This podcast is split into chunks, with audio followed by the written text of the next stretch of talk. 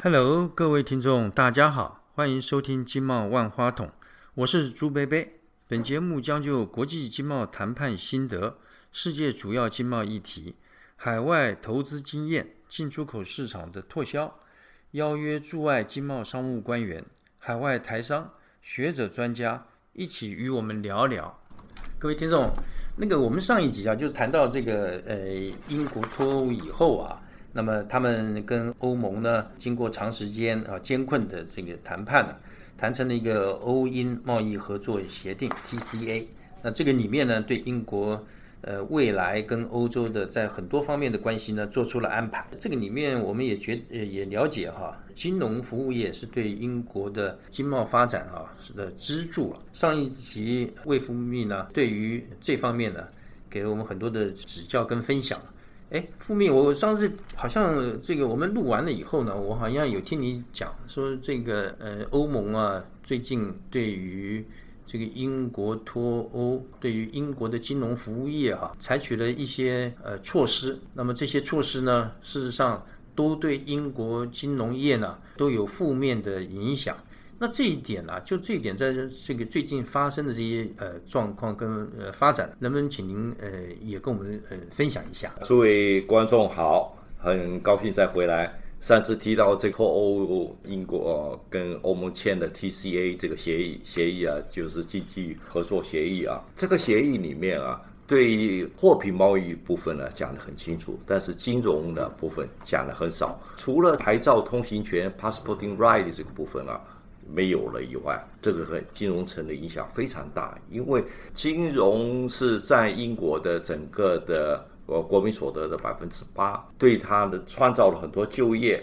没有这个 passporting right 的话，每年它的交易量会减少的，你要估计会六百七十亿到九百二十亿这英镑，可能会造成七万到十万人的失业。事实上。很多企业在金融城的投资从啊脱欧开始前啊，二零一六到二零一九啊，那就已经下降了百分之十一。原先很多本来想要利用英国的英语的优势作为进进入欧盟的英语中心的跨国企业，很多都跑都跑掉了。英国这个脱欧的呃合作的协议啊，一直对金融的部分没有很清楚的，尤尤其是 equivalence 啊，复合性的部分呢。呃，没有很多对它监管的那个相容性的，欧盟一直没有很肯定的一个做法。当然，跟它它的竞争啊，会构成的呃，对欧欧盟的金融业竞争有关系啊。这个还不打算在脱欧后，今年的一月四号的第一个交易日啊，欧盟监管机机构还撤销了六家总部在。英国的信用平等机构跟四家交易数据库的呃注册登记，那你呃哇，这个这个影响就大了，对，这个影响非常大了，哎啊，从前可以做生意，现在不准你在这里了。那这这个所以就影响了这个股票交易了。第一个交易日有六十亿欧元的。欧盟股票转到就转到这个欧洲各个主要的交易所。你晓得这个股票交易啊，在英英国是要缴印花税的，而缴印花税这影响了这个税收收入了，也会影响了上市的公司，因为很多人就会跑到欧盟去上市，所以英国。金融业会受到这个脱欧的影响，也对于英镑作为一个国际呃收支的一个准备的一个地位也受了影响。因为英国的外债占 GDP 的比率到了百分之四百，也冲击到这个稳定稳定性。有冲，其实嗯，稳定性会影响它的风险的评价啊，主权平等呢会会遭到降级。降级的话，那以后你要在英国，就是英国政府它要举债。就就成本就会比较高，成本就会比较高了。三大信用平等机构都这个，包括 Standard Poor 跟这个 Finch Group 的都调降英国信用平等。哦，对对对，就是他们会调降这个英国的债券的这个信用。另外一个就是副总，我们再谈一下，就是说比比较宏观一点的看啊，诶，像英国脱欧以后。那我们知道，呃，这个在欧盟里面呢，他们这个力量也有也也有些，比方说德国、法国啦、英国，他们等于三鼎立嘛。那你英国脱欧以后，那么对于欧盟内部之间的力量平衡，比方说德国跟法国，还有他们南欧国家之间呢，会不会产生一些什么样影响？欧盟会不会变得比较更加的，比方比方说保护主义啦？那这些您呃看法大概是怎么样？欧洲它是本来啊就有南北，或者是。东西的一个不均衡的一个现象，它南边的一个会员国，啊它的经济情况比较不好。当然，经济情况比较不好的时候啊，他就希望更多保护。北边那几个国家都竞争力比较强的，像德国、荷兰呐，都是比较好，都是主张自由贸易的。南边那几个国家都是比较保守的，比较保护了，而且它。在经济情况比较不好的地方啊，有希望能够多拿点补贴嘛，然后给他们更多的支持，从从欧盟那边拿多更多的经费跟援助啊。这个钱哪里来了？就是由有钱的你北方的那几个国家来出，尤其是德国。所以这在整个欧盟里面，就是有个南北的一个问题。那英国是是在这里面比较开放的。自由的，当然有种平衡的一个角色，所以这个英国脱欧了以后啊，会对欧盟啊会不会造成更趋向保守，这是有待观察。不只是对欧盟啊，对美国来说，你记不记得川普在英国脱欧的，川普很有意见的。哎，对，呃，还呃还跑到英国来来来发布，那为什么呢？因为美国啊对欧盟的影响力啊，它是。透过英美的特殊，他们所谓的特殊关系啊，可以发挥一点作用。哦，他是透过英国来影响欧盟。哎，他有点是一个代言人，中间是一个。一个中间的又不这么那么突出是美国，而且英国在里头的话就可以替美国人讲很多话。你看几次在跟中东啦或者发生的一个战争啊，英国是最支持的。虽然欧盟里面没有所谓一个一个共同安全政策。但是英国在这里面有几次，他敦促法国呢来对中东啊采取行动啊，这个可以看出来，他在这个欧盟里面是有关键的一个地位的。英国退出，当然会会不只是对欧盟内部，甚至对美国很多的这个期望啊，都会受到打击。对，副座，您的这个观察哈，倒是比较深入哈。对啊，这个除了他们内部呃欧洲国家之呃之外，对美国。也会产生影响。那接下来我们再说了，比方说现在英国不再是这个欧盟的成员，那么他要怎么样安排他跟世界其他国家啦，比方说跟美国啦，跟我们亚太地区啦，或者说其他的组织啊，像 WTO 的关系啊？我好像记得那个强生首相前些时候啊，好像表示说想这积极加入跨太平洋伙伴全面进步协定啊，所谓的 CPTPP 啊，把他的这个兴趣哈，哎，这个跨到太平洋这边来。那您呃是怎？什么样的看法？当然了，有个很重要的市场就在你旁边啊，你不是那么方便的进去的话，你就想就要找一个新的市场。那新的市场是在哪呢？就是欧洲以外。所以英国就把它定位啊，我是大不列颠啊，是一个是是全球的大不列颠。哦，它叫 Global Britain，Global Britain。所以它就是要找啊替代欧盟的市场。那替代欧盟市场啊，就大的这个 FTA 来看，全世界有两个嘛，一个就是就是 CPTPP，一个是 RCEP。英国事实上。呃，对于这加入啊 CPTPP 啊，还有就是跟亚太、亚印啊去发生这个关系啊，非常着重这一点。如果这样讲，这个日日本一定非常开心呐。啊，那当然了，那日本 日本是呃是 CPTPP 的今年的主席国嘛。对对。英国表示要要加入 CPTPP 的时候，日本第一个就表示欢迎了啊。哦。那而且英国就在二月一号啊，就说是要提出申请了。就就他还希望在一年之内能够完成的看啊。哦呦，这个非非常积极了。但是是不是能够完全取代欧盟啊？我是觉得怀疑了。那就除了这个以外的话，我们要看看啊，今年三月的时候，这个他的国际贸易部长啊，Liz Truss 接受 Financial Times 的专访的时候啊，第一个是提到 CPTPP 达成这个呃协议。第二个，他就想说到印度啊，很可能是是是是是一个一个对象。本来第一个这个 Johnson 上任出国访问的地方的国家就是印度了，然后但是因为疫情，所以就没有。但是他也提到中国新疆的我了，对。但是他认为这个跟这个东西啊，政商必须分别啊。嗯。他虽然是谴责中国在新疆的这个行为啊，但是他认为跟北京寻求深入的贸易跟投资关系啊，并没有什么矛盾的。嗯，所以他一起来，他想把经济跟贸易跟人权民主分离啊，表现的比较务实的态度了啊。但是这个情形呢，当然最近情况有一点演变了，就是说英国在鱼与熊掌之间啊，对啊挣扎了。但是在三月十六号，英国发布了一个很政策的报告，就是在竞争时代的全球大不列颠的安全防卫发展跟外交政策的综合评估。Global Britain in a competitive age, the integrated review of security, defense, development and foreign policy，它就是把英国在未来十年的在全球的地位，一直到二零二五年呢，它具体的行动的方案啊，做了一个政策的一个表述。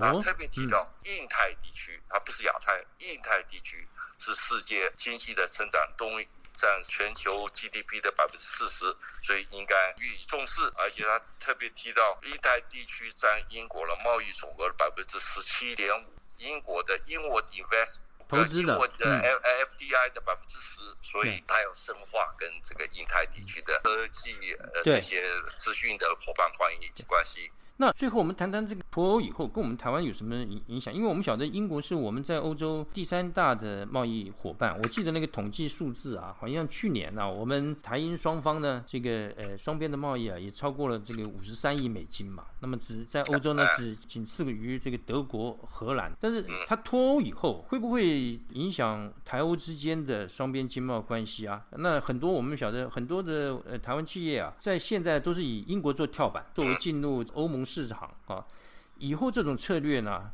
有必要改变嘛？尤其刚刚您有呃谈到，这英国现在呃积极寻求啊，与欧盟以外国家加强这个经贸关系。那有没有可能呢？英国可以跟我们谈谈这个洽签自由贸易协定 FTA 的可能性啊？这个是很有意思的。这的确啊，我们跟英国是我们在欧洲第三大贸易伙伴啊，是是我们出口啊，二零二零年出口是三三四四百万美元，对，就三三亿了，对，三三亿。我们投资了，在欧洲总投资的件数来说，是居我们对欧投资的第二位，仅次于德国。但是我们整个来看啊，这个贸易额其实并不是很大，对对，而且刚才讲了。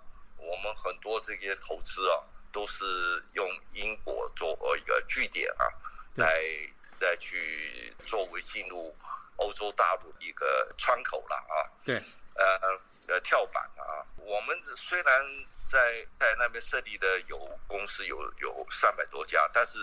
呃，制造业并不是很多。最早的时候是有啊，大在那边去投资的，有些做制造业。后来这几年已经都做的不怎么好了啊。那英国在台湾的投资的部分呢，是很多，是因为是这两年是特别是金融啊，还有还有那个亚风电是我们的这个，对，所以就就增加。在以前的时候，记得二十年前、三十年前最大的就是那个 ICI 是不是？ICI 嘛，对，那个得力涂料，本来对，还有还有就是葛莱素药厂，对对对，这个是是最最大的。ICI 是那时候是台湾最大的，后来因为我们的石化呃政策啦，整个这 ICI 本身的这个这个情况经营条件啊也越来越差了，所以就整个就没落下来了。哦，那我们在英国呢，很多是金融。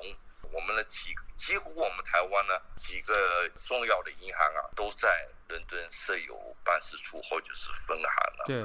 那英国在台湾也有好好像渣打银行呢，渣打银行还在台湾呃并购了我们那个我们呃新竹什么银行是吧？新竹没有没有就叫渣打银行，就叫渣打银行啊。它也有保险公司，包括这个宝诚集团啊，Shoulder。嗯，还有这个 Standard Life、Aberdeen，它都在台湾都有设立公司，但是我们还是距离比较远了。是那我们台湾呢，产业啊结构啊，看一下我们的出口啊，事实上是零组件比较多，成品啊比较少。那零组件你必须要做一个制造链的一个产业链，那这部分啊，跟英国的这个就就没有什么接得上去了啊。对，那消费产品，我我们那个产业啊，大大部分都外移了啊，所或者都做代工，所以我们在这个方面啊，根据根据中华经济研究院的研究啊，我们要跟他们去去签啊，跟英国去签 FTA 啊，对我们的这个 GPD 的呃成长率啊，只有零点零八，所以哦，那很有限。那为什么呢？还有一个是我刚刚说的这个原因，另外一个就是英国本身的关税不高呃、就是不高。对，啊，百分之四七四十七的税项都是零关税，平均哦名目税率是五点七，市场也开放，嗯所以双方签订自由贸易协定，从嗯关税来看啊，不大意义不大。那在服服务业方面，我们服务业的形态有有生产力的啊，一个生活性的有两种。我们事实上台湾啊，在生活性的服务业啊，在欧洲根本是进入不了，本身的这竞争力也不够不。够，嗯，那生呃呃生产性的服务服务业啊，金融业啊，我们的规模不够大。你要进入的话，第一个规模不不大，当然就取得资金的成本啊就比较高嘛，比较对对当地的人比较高了，所以竞争力也不高。最主要是靠靠这个年代来来就是主要业务是偏重在方面。那在那个海运、空运方面、物流方面，我们倒还做了还不坏。呃，因为英国，尤其是空运啊，是很很重要的进入欧洲的集散地了。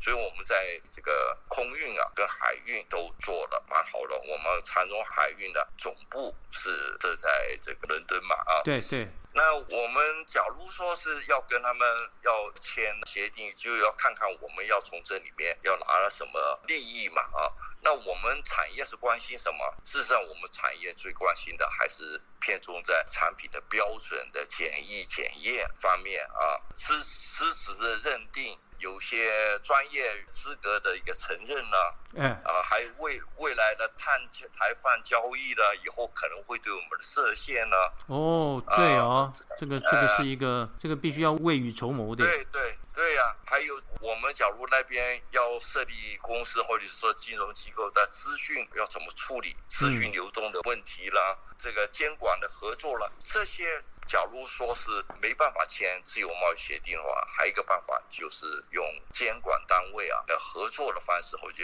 签 M O U 的方式来解决。我们要跟他签这个呃自由贸易协定啊，最大的困难啊是如何摆脱中国大陆干扰。对，这是一个这个永远存在的一个问题啊，对，我们都知道的了，对，因为据我们做这个工作做那么久，都晓得过去中国大陆对台湾跟其他国家签自由贸易协对他们定有个不成文的对规定对规定。